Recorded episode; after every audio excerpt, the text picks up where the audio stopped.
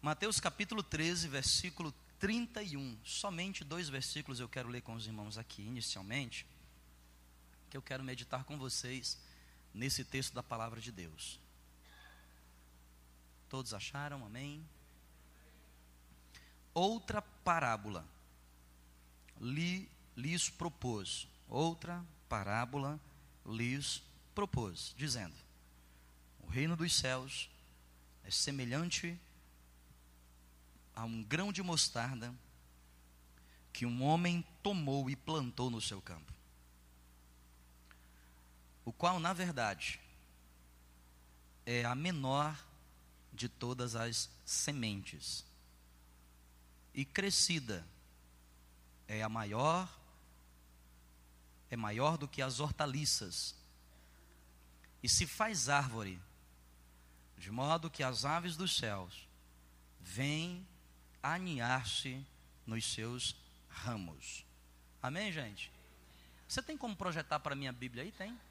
Projeta para mim, por favor, é, Emerson, Lucas capítulo 13, os versículos é 18 e 19. Lucas capítulo 13, versículos 18 e 19.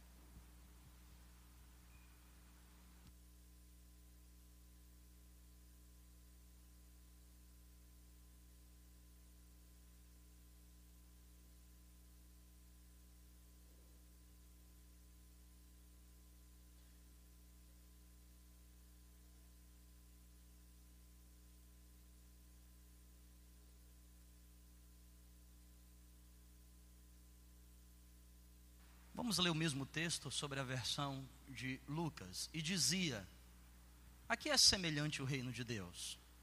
E aqui compararei, versículo 19. Diz assim: É semelhante a um grão de mostarda que um homem plantou na sua horta. E cresceu.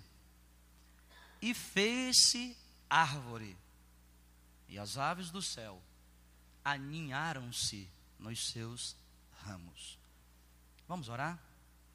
Deus, é a tua palavra, a maneira como Mateus escreveu e a maneira como Lucas escreveu. Mateus que enxergou, porque andou com o Senhor ali de perto, ele era publicano, coletor de impostos. Lucas não foi um dos doze, mas conversou com os doze, era da mesma geração e relatou minuciosamente, dizendo que o teu reino, que não é desse mundo, que não é comida nem bebida, que não é natural, é sobrenatural, que só pode ser entendido pela fé. Este reino, que tem como base a fé, é semelhante a um grão de mostarda. Nos ensina nessa noite, faz-nos entender esta parábola, para o louvor da tua glória. Amém. Amém, irmãos? Eu trouxe esse vidrinho é, de São Carlos. Morava lá. Morei lá uns anos. E é a segunda vez que eu vou usá-lo, né? Eu vou pedir aqui a ajuda do pastor Uberico e da pastora Ramutal. Porque aqui dentro desse vidrinho tem muitas sementes de mostarda. Cheguei a ver. Existem uma variedade dessas plantas. Eu vou pedir a ajuda de vocês, Ramutal e Oberico, para vocês me ajudarem, se é que a gente consegue, a dar um para cada um dos irmãos que estão aqui presentes. Eu vou virar aqui um pouquinho aqui, ó. Eu quero que esses irmãos percebam o tamanho do grão de mostarda. O Oberico distribui aqui do lado direito e Ramutal ali do lado esquerdo. Você ajuda aqui, Marcelo, também? Vem cá, Marcelo e Gabriela, para poder a gente agilizar, vocês vão distribuindo de trás para frente. O desafio meu para você é você não perder esse grão até domingo. Você trazer domingo aqui na igreja. Até domingo. Não, não pode nem espirrar, não pode nem falar perto. Ó, dá um para cada um, se sobrar, traz aqui para mim, tá? Por favor. Um grão de mostarda. É, por aí. Hã? Não pode perder, viu, irmão? O desafio, será que você consegue guardar daqui para domingo? Hã? Daqui para domingo. Etienne já perdeu. Só vi a Etienne aqui, meu Deus. A Etienne já perdeu já. Achou. Ai, ai, ai. Bispa, tá vendo aí, bispa aí daí? Isso. Muito bem. Olha aqui. Perdeu já. Ah, tá. um grão de mostarda. Tá? Olha que coisa, irmão. o, o Douglas já está indo ali. Pega aqui. é. É. Vou pedir para ela plantar lá. Planta lá, bispo, lá para a gente ter mostarda bastante. Te empresto aqui os meus grãos. Olha, a irmã ali foi esperta, hein? Já colocou ali. Aquela ali foi esperta, ó, já trouxe do laboratório. Que que é isso, rapaz? Mandou bem. É isso daí. Ai, ai, ai. Olha que bênção. Você acredita que um grãozinho desse daqui é, é capaz de nascer uma árvore? Olha aqui, ó. Olha o tamanho da árvore, gente. Olha o tamanho da árvore. Existem três espécies de mostarda, né? Esta que nós temos aqui na mão, não é essa mostarda que a gente faz a mostarda, o codimento. A que faz o codimento é amarelada. Essa aqui é a preta que gera essa árvore aqui, ó. Olha o tamanho da árvore, gente. Vocês acreditam que essa semente gera essa árvore? Impressionante, né? Sobrou aí, pastor Obrico. Guarda aqui para mim, sobrou bastante, hein? Guarda para mim. Ai, ai, ai. E aí, Marcelo, sobrou aí? Ah, tá. sobrou quantos, Marcelo? Marcelo, sobrou quantos?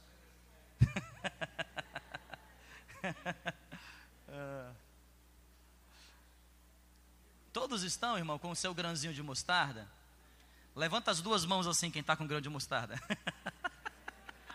foi esperto, Edmilson ali foi esperto. O irmão ali já levantou e disse, ai meu Deus do céu. Não é? Impressionante, né, irmãos?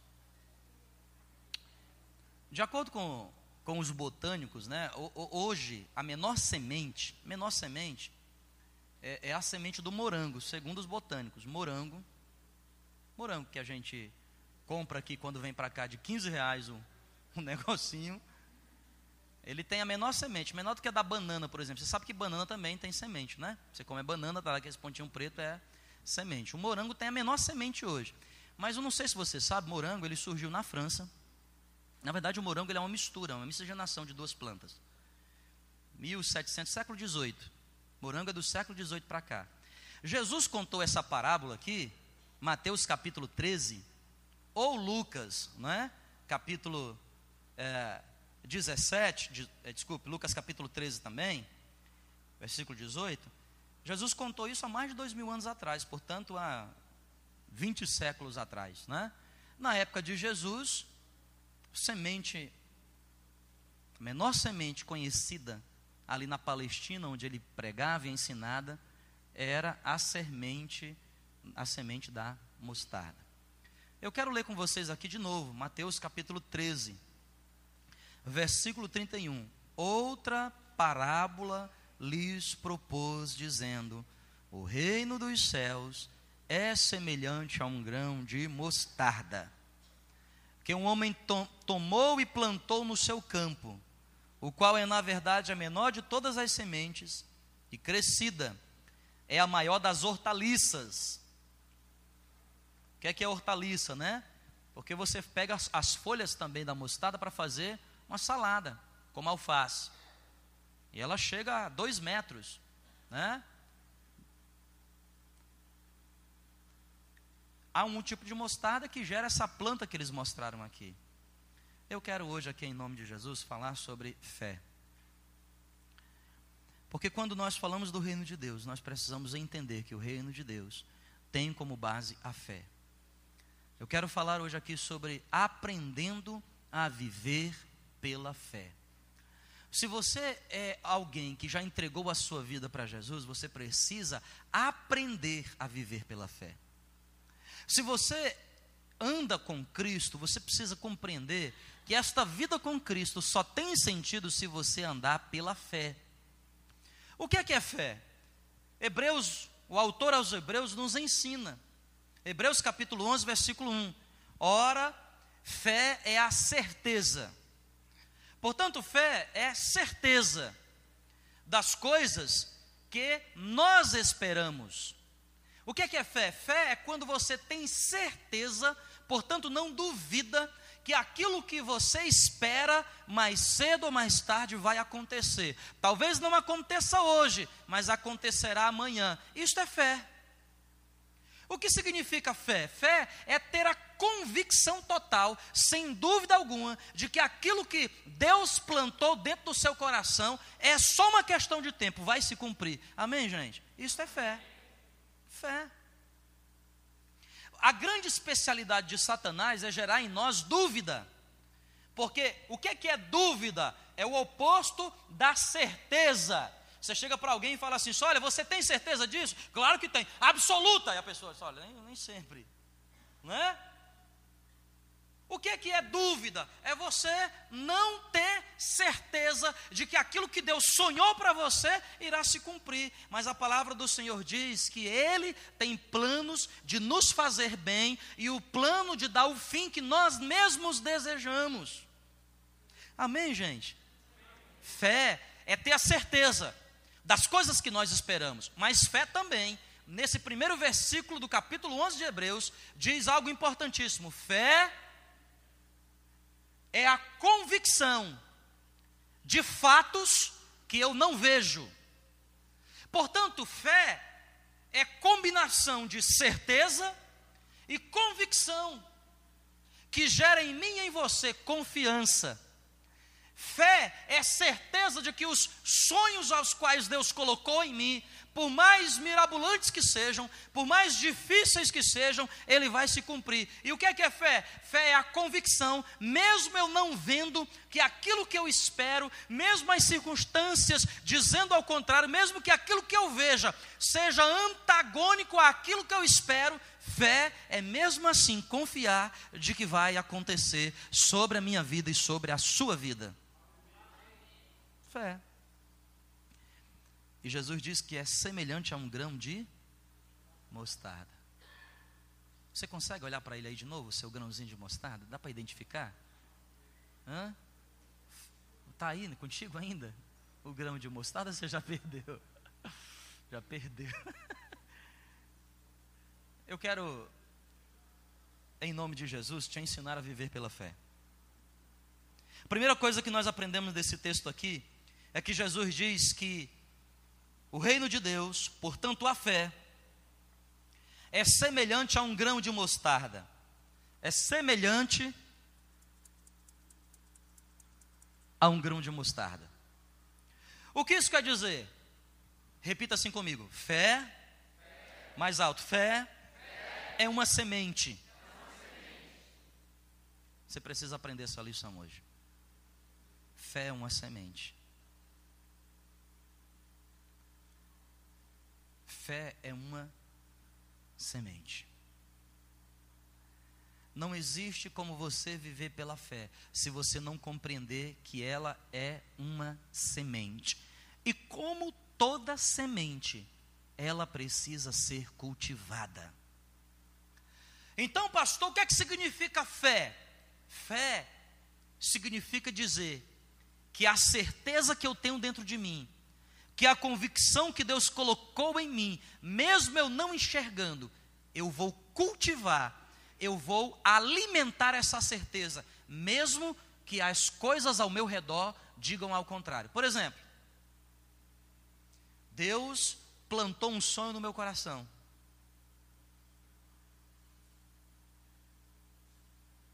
Por exemplo, ministerial. Eu gostaria de plantar uma igreja do Nazareno em cada município. Um sonho.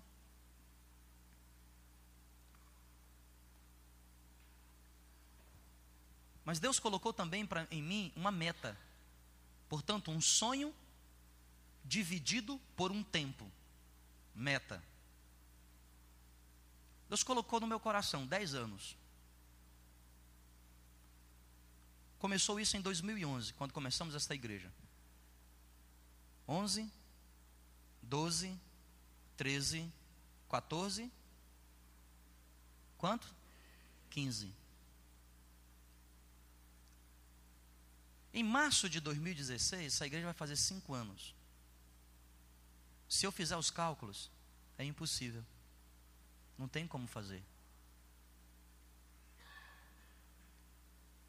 Se eu fizer os cálculos, se nós avançarmos na mesma velocidade que estamos avançando, que já é muito desprendimento de energia, e quem trabalha na liderança dessa igreja entende o que eu estou falando? Nós nos matamos, mesmo nessa velocidade. Aquilo que Deus plantou no nosso coração é impossível. Porque em quatro anos, quatro igrejas, dez anos, vai dar no máximo quantas igrejas? Mas o Senhor plantou quantas? Ou seja, o plano não está tão inclinado, tem que inclinar mais para a gente correr mais. Só que o que é que é fé? Os números dizem isto, a história está dizendo isto, as circunstâncias dizem isto, tudo está dizendo isto, mas lá dentro do meu coração há uma certeza, há uma convicção de que isto acontecerá. E o que é fé? É esta semente pequeníssima, minúscula, desprezível, que eu rapidamente perco, que é tão pequena que ninguém vê, mas é esta fé que Deus quer que eu cultive. Quem está entendendo, diga amém. Vou dar exemplos para você. Me ajuda? 1 Samuel capítulo 1. 1 Samuel capítulo 1, versículo 8, por favor, Emerson. 1 Samuel capítulo 1, versículo 8. Se a fé é uma semente, eu preciso cultivá-la. Então Eucana, seu marido, lhe disse: Ana, por que choras? E por que não comes? E por que estás de coração tão que, igreja? Não te sou eu melhor do que dez filhos? Você conhece a história? Eucana tinha duas mulheres, uma se chamava Penina, a outra Ana. Penina tinha filhos, Ana não tinha. Todos os anos subia até Siloé para adorar o Senhor, e a sua rival a irritava, pelo que ficava triste e não comia. Eucana chegava e perguntava: Por que tu anda tão triste? Por que choras? Por que com, não comes? E por que está de coração tão triste? Irmão, quando você encontrar um crente que ele não está comendo, pode ter certeza, é um problema grave. É gravíssimo. Você faz uma reunião de crente, coloca ali um pedaço de bolo, um copo d'água. Ele diz assim: Ó, oh, não quero hoje não. Irmão, se ele não tiver num propósito, pode ter certeza. Ora forte que ele está muito deprimido.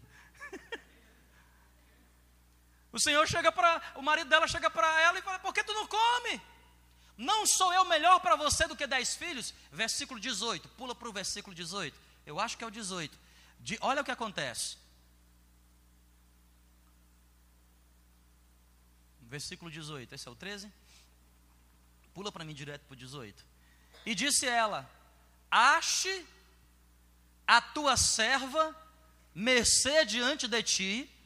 Assim a mulher se foi a seu caminho. Por quê? Porque ela estava triste. Teve um momento que ela se levantou, foi até a casa do Senhor, chorou, orou, recebeu até um julgamento errôneo. Daqui a pouco o profeta Eli disse: Olha, que Deus cumpra isso. Versículo 18: ache a tua serva mercê diante de ti. Assim a mulher se foi o seu caminho. E o que, igreja? E o que? Comeu. Isso aí é o natural do crente. Vai no seu caminho e come. E o seu semblante já não era mais o quê? Mas por que, que ela estava triste, gente, no versículo 8? Por que, que ela estava triste? Porque ela não ficou embaraçada, né? Porque ela não Engravidou. Não é? Ficou triste por quê? Porque queria pegar um bucho. Queria engravidar. Não engravidou. Mas veja só, tudo aqui não está no capítulo 1. Ela aqui está grávida? Aqui está grávida, gente, aqui? Não. Biologicamente essa mulher está grávida aqui? Não. Mas ela já está aqui com um sorriso no rosto e já está o quê? Já está o quê, igreja? Sabe por quê? Fé é uma semente que deve ser cultivada. Sabe o que significa fé? ainda não aconteceu, mas eu me comporto como já se tivesse acontecido. Sabe o que é fé? Não realizou ainda aquilo que eu espero, mas o meu comportamento hoje é como se já as coisas tivessem acontecido. Isso é fé. Isso é fé. Eu trabalho com a minha equipe, eu exijo da minha equipe, os pastores que estão comigo, minha esposa. Às vezes ela pergunta, mas para que isso tudo? Porque eu já estou aqui vivendo, como se nós estivéssemos aqui, nos milhares nesse estado, as igrejas plantadas. Eu já estou vivendo, eu já estou, me corre aqui agora.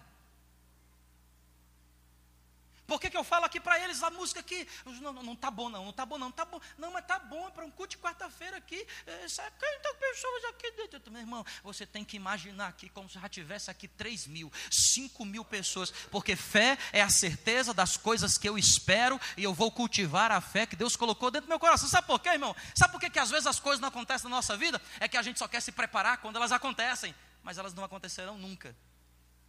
Porque oportunidade só vem para quem está preparado. Quem está entendendo, diga amém.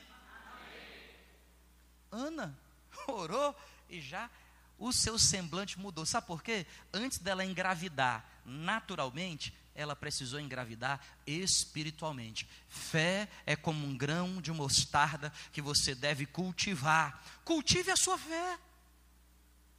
Não dê ouvidos para aqueles que minam a sua fé. Meu irmão, uma coisa que eu aprendi, que é coisa maravilhosa, é você ser instrumento de Deus para alimentar a fé das pessoas, ser instrumento de Deus para ajudar as pessoas. Às vezes as pessoas chegam e falam coisas mirabolantes, você, meu Deus, é impossível isso, mas você diz, vai nessa força, campeão, vamos nessa junto. Olha, não vai dar certo, vamos, vamos, vamos junto, vamos junto, é alimentar a fé.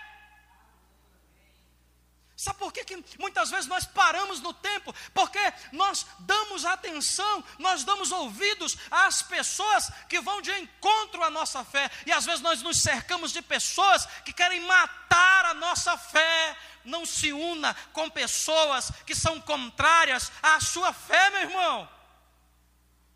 Jesus chega na casa daquela mulher, na casa de Jairo, na casa daquele homem, ou ele era um, ele era um escriba, ele era um coletor, ele entra lá, a sua filha estava morta, ela estava lá no andar de cima, quando Jesus entra, ele diz assim: ó, desce todo mundo, para todo mundo, sabe por quê? O povo já estava chorando, chorando o quê? A morte da menina. Jesus disse: olha, manda todo mundo sair daqui. Jesus foi para o andar de cima com Pedro, com Tiago, com João, nem os doze ele levou, só Pedro, Tiago e João, só os três, junto com o pai e a mãe da menina. Ele diz: Talita cumi, que quer dizer, menina, te levanta. Ela já estava morta, ela já estava no beleléu, mas o Senhor a trouxe de volta. Sabe por quê, meu irmão? O ambiente do milagre é um ambiente de fé. Rodeie-se, cerque-se de pessoas que alimentam a sua fé e corte da sua lista gente que mina a sua fé. Sabe por quê? Porque mais cedo ou mais tarde você vai na ideia deles. Porque fé é como um grão de mostarda. Jesus bem podia dizer, é como um grão de manga. Não podia dizer? Fé é como um, um caroço de manga. Seria facinho da gente levar, não era? Não, fazia até um chaveiro. Não é? Mas é como um grão de quê? De mostarda. Gente, responda para mim com sinceridade. É difícil ou é fácil de perder? Então por que, que você anda perto de gente que não acrescenta à sua fé? Eu não estou aqui dizendo para você que você tem que fazer acepção de pessoas, não é isso. Você deve amar todas as pessoas, você deve ser instrumento para abençoar todas as pessoas, mas o seu círculo íntimo deve ser rodeado de pessoas que alimentem a sua fé. Quem está entendendo, diga glória a Deus. A fé, como um grão, deve ser cultivada. Vamos falar de Abraão, Gênesis capítulo 12. Gênesis capítulo 12. Se é para falar de fé, nós precisamos falar de Abraão, porque o Abraão é o pai da.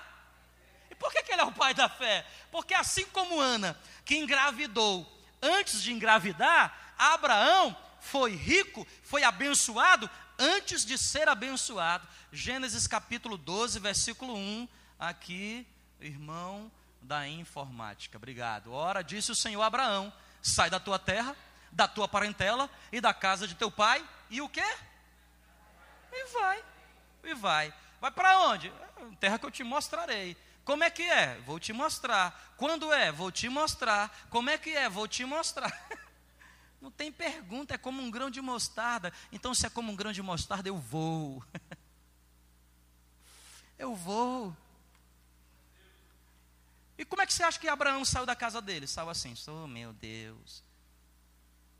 Lá vou eu, estou aqui em Padã Aram. Esse lugar é tão bom, mas lá vou eu. Tomara que ele mande eu ir para cá para trás, porque para trás é lá a terra de onde eu vim, Ur dos Caldeus. Lá tem rio, lá é bom. Ai meu Deus, ele mandou ir para frente. Para frente é deserto. Lá vou eu. Ai, meu Deus do céu, terra dos cananeus não, não.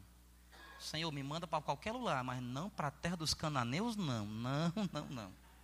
Não vou. Foi assim, gente, que ele fez? Não.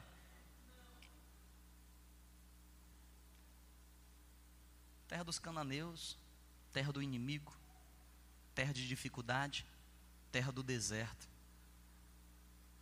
Mas ele tinha fé. E o que é que é fé? certeza de que não importa o caminho. Escuta, presta atenção. Não é o caminho, não é a estrada. Não é você que se adapta a ela. Não é você que se adapta à cidade. Não é você que se adapta ao lugar. Presta atenção, escuta. Se você é uma pessoa de fé, a sua fé é tão poderosa que o lugar se adaptará àquilo que Deus quer fazer através da sua vida.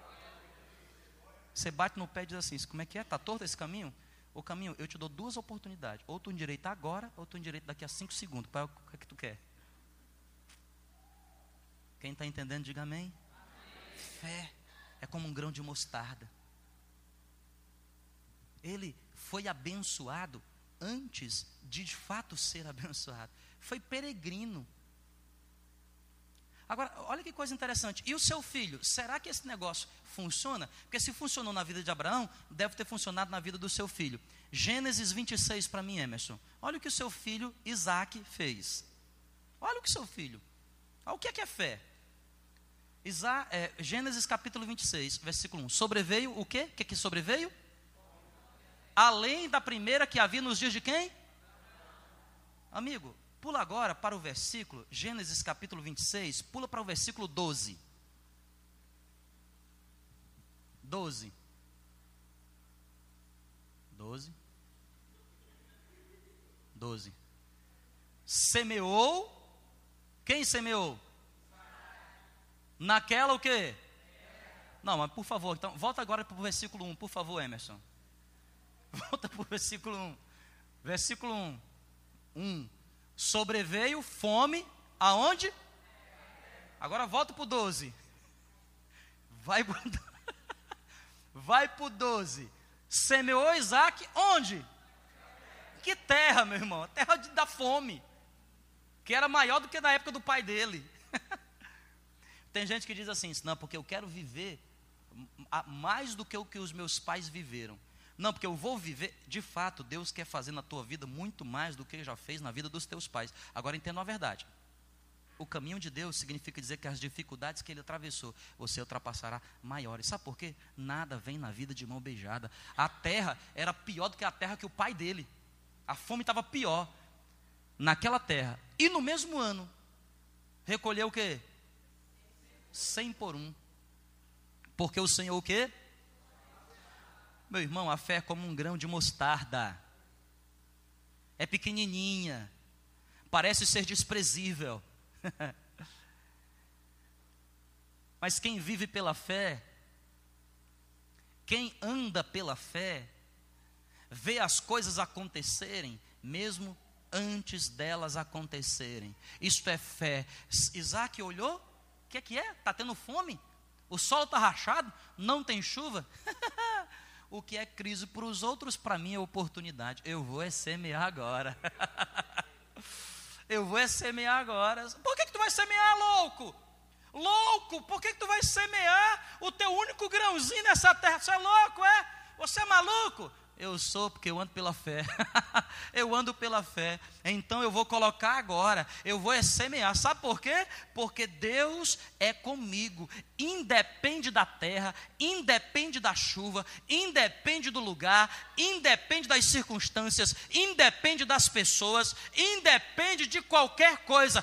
Deus é comigo e eu vou plantar e eu vou colher 100 para um.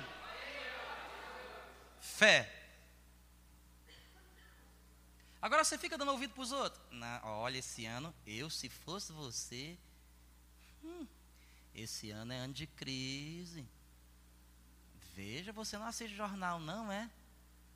Olha a lava. Lava. Está lavando tudo, hein? Olha o jato.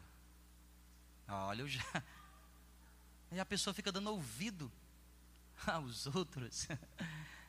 Mas, escuta, preste atenção. Você não é desse mundo. Você foi chamado para viver o reino de Deus. E o reino de Deus é diferente, meu irmão. O reino de Deus é pela fé. Então, se a fé é como a semente, cultive. Quem entendeu, diga amém. Para finalizar aqui nessa noite, talvez quarta-feira que vem eu termino. Se a fé é como a semente, ela deve ser colhida no tempo certo. Então diga assim comigo: se a fé, é uma semente, eu devo cultivá-la. Agora fala mais alto: se a fé, é uma semente, eu preciso colher no tempo certo. Apesar de viver um tempo de muita pobreza no momento em que morava no Ceará, graças a Deus, sempre tinha na casa da minha avó, ou na casa da minha tia, ou às vezes em casa, um pezinho de alguma coisa. Vocês conhecem jambo? É um jambo. Ih, rapaz, comi de comer, cansei de comer jambo. A farinha tinha acabado, não tinha mais coloral para fazer o almoço, que o almoço era farinha com coloral e sal, que dá lombriga para dedéu. Quando acabou, ia no jambo. Subia no jambo. Pegava lá o jambo. Às vezes na casa da vovó, pezinho de manga. Manga com sal. Quem nunca comeu uma manguinha verde com sal? Né? Mas olha, o fruto de uma árvore, se ele for colhido antes antes dá problema, porque ele não está preparado. E se for colhido, se for colhido depois, também dá problema, porque ele já apodre. Então, o fruto precisa ser colhido no tempo. Eclesiastes capítulo 3, versículo 1. No tempo. Aprenda uma verdade. Se você vive pela fé, você precisa entender que há um tempo certo para todas as coisas. Tudo tem o seu tempo, o quê? Presta atenção aqui que eu vou te ensinar aqui na autoridade do nome de Jesus. Você é um ser cronos. 15 para as 9. Mas Deus é kairos. Deus é um ser atemporal. Para Deus não existe ontem, nem amanhã, nem hoje. Por isso que a Bíblia diz que ele é sempre eterno. Por isso que a Bíblia diz que ele é onipresente. Mas eu sou um ser temporal, preso nesse tempo, por causa do pecado. Mas quando eu entrego a minha vida a Cristo, eu preciso entender que fui chamado para viver pela fé. E se eu vivo pela fé, eu sou semelhante a Deus. Eu sou agora um ser espiritual. Eu independo do tempo. Não importa se foi ontem, não importa se será amanhã, não importa se é hoje. O fato é que se Deus prometeu sobre a minha vida, é só uma questão de horas, tempo. Tempo. Eu vou ficar olhando para o relógio aqui, tempo. Glória a Deus. Vou ficar olhando para o relógio. O que é que eu vou ficar olhando para o relógio? Vou dizer o seguinte: só estou esperando a hora. De quê? da minha bênção chegar. Porque tudo tem o seu tempo, o quê? Determinar. Todo mundo quer determinar as coisas hoje em dia. Eu determino. Mas quem determina é Deus. E ele disse: tudo tem o seu tempo determinado. Se você é uma pessoa que vive pela fé, então você precisa praticar a paciência. Você precisa aprender a esperar, porque tudo tem o tempo determinado por Deus. Deus não vai dar nem antes, Deus não vai dar depois. Sabe por quê? Se Ele der antes, está verde. Se Ele der depois, está maduro demais. Ele dá no tempo certo. E se não aconteceu, é porque Ele sabe que não é o tempo apropriado para a sua vida. Portanto, cultive a sua fé, porque é só uma questão de tempo. Vai chegar, vai acontecer vai ser real. Você precisa praticar a sua fé. E o que é que é praticar a fé? Cultive essa esperança. Cultive essa esperança dentro do seu coração. Não deixe ninguém levar a esperança permaneça firme. As pessoas irão roubar a sua esperança, as circunstâncias irão roubar, os inimigos irão roubar, diabo vai usar coisas para roubar, mas você é filho de Deus. Então, meu irmão, espera o tempo de Deus que ele vai fazer. Ele vai fazer. E quando ele fizer, meu irmão, uhum, quando eu subi no pé de manga da vovó, vovó dizia para mim assim: filho, não, derruba, não derruba a manga verde e nem pega a que está no chão. A verde não está pronta. A que está no chão já passou do ponto. Ela dizia: quando você estiver lá na mangueira, Dá só um toquezinho nela. Se ela cair na tua mão, é o tempo correto. Sabe quando é que é o tempo de Deus? Não tem esforço nenhum. Sabe como é que é o tempo de Deus? Ele traz na sua mão. Você só dá um, você só dá um toquezinho assim. Oxe, oi é meu. Oxe, que gostoso. Hum, Ai, meu Deus do céu. Já comeu manga na mangueira, irmão? Já comeu? Já, já subiu lá na mangueira, ficou lá na mangueira lá, já subiu lá. Oh, meu Deus do céu, que manga boa. Agora, quem é precipitado, o apressado, come cru. E o lento, porque tem gente também que é lento. É leso. Pelo amor de Deus. Só come podre. Tempo, meu irmão, porque há tempo determinado para todas as coisas. Ora, se é uma semente, há um tempo. Agora, para finalizar aqui, último versículo que eu judiei de você hoje. 1 Coríntios capítulo ah, 3, versículo de número 6. 1 Coríntios capítulo 3, versículo de número 6.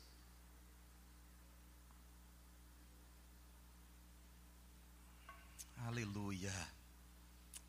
Oh, aleluia.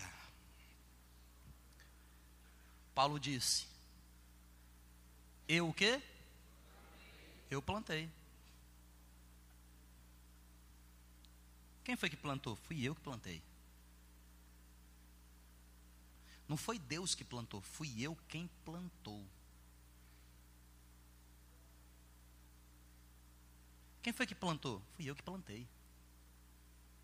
Estava lá parado, fui eu que fui lá, carpinei, arei e plantei.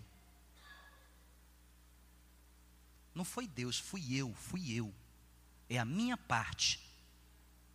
Deus me deu a semente. Cultivar o terreno, arar o terreno, cavar o buraco e plantar. Quem planta sou eu. Apolo, Apolo fez o quê? Regou. Quem foi que regou? Apolo. Foi Deus que regou? regou? Não, foi Apolo. Eu plantei. Apolo regou. Mas quem é que amadurece? Quem é que faz o crescimento? Deus é quem dá o crescimento. Presta atenção. Deus colocou na sua mão uma fé. A fé não vem de você. A fé não é sua. Aquele que quer fé, peça que Deus a dará. E Deus dá. Você quer algo da sua vida? Deus, eu estou doido para comer uma manga. Pense você que Deus vai cair, trazer uma manga para você. Deus vai trazer para você um caroço de manga. É assim que Deus faz. Ah, Deus, que vontade de comer uva. Tu acha que Deus vai trazer para você um cachinho de uva, é? Igual da terra que manda leite e mel. Deus vai trazer para você caroço de uva. O que você quer, Deus vai trazer para você a semente. Deus vai colocar na sua mão a semente. Deus vai colocar para você a semente. Agora presta atenção: é você que tem que plantar, é você que tem que regar. O plantar e o regar é do homem. A semente é de quem? De? E quem é que faz o crescimento? É quem? É Deus. Quem está entendendo esse mistério aqui, diga glória a Deus. Você chegou hoje aqui. Há uma fé dentro de você. É inexplicável. Você não tem como fugir dela. Há coisas que Deus coloca dentro de mim que eu, eu digo, Senhor, eu não aguento mais, eu não, quero, não, Deus. Não, não, porque eu já sei que vai me dar um trabalhão danado. Eu já sei que vai ter, eu sei que eu vou ter que plantar, vou ter que regar, vou ter que tirar as ervas daninhas, as pragas, vou ter que tirar as pragas, porque as pragas, as pragas vêm. É as pragas. Tem gente que diz assim, não, deixa, é uma praguinha. Essa é uma praguinha que se estabeleceu perto da minha árvorezinha. Ô oh, praguinha. Gente, tenha misericórdia da praga. Praga, você dá pedala robinho nela, meu irmão. Sai daqui, praga. Tem nada a ver com você. Deus quem dá o crescimento. E se é Deus quem dá o crescimento,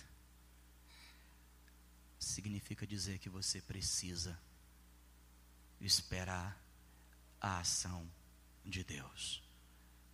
Ele te deu a semente, ele trará o crescimento, mas sou eu e você que temos que plantar e regar. E essa pequena semente, imperceptível, que é loucura, loucura, é maluquice, vai crescer. Ah, vai crescer. Vai se tornar uma hortaliça pequena. Quando se tornar uma, uma hortaliça pequena, alguns já vão ficar assustados. Meu Deus, não acredito, foi desse grão de mostarda, uma hortaliçazinha. a hortaliça será a maior de todas as hortaliças, atinge dois metros. O alface fica lá pequeno. A cebolinha fica lá pequena. A mandioquinha fica lá pequena. Mas a mostarda, dois metros. E quando todos pensam que não passará disto, oh, aleluia. Quando todos imaginam, é, não, parou, daí não vai mais nada. Aí é que Deus vai mostrar o seu poder, tornar-se-á uma árvore tão forte que as aves dos céus virão e colocarão nelas os seus ninhos. Quem aqui nessa noite quer viver pela fé? Então vamos ficar de pé em nome de Jesus.